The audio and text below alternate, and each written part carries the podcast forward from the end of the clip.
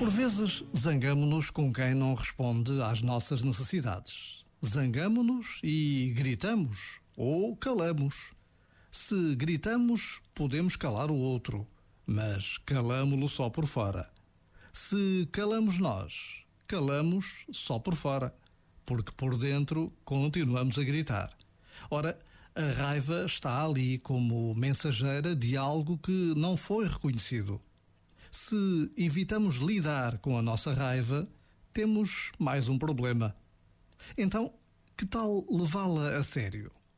Nem para recalcar, nem para atirar para cima do outro. Ou seja, nem em passividade, nem em agressividade. A raiva com consciência transforma-se num recurso precioso. Chama-se assertividade.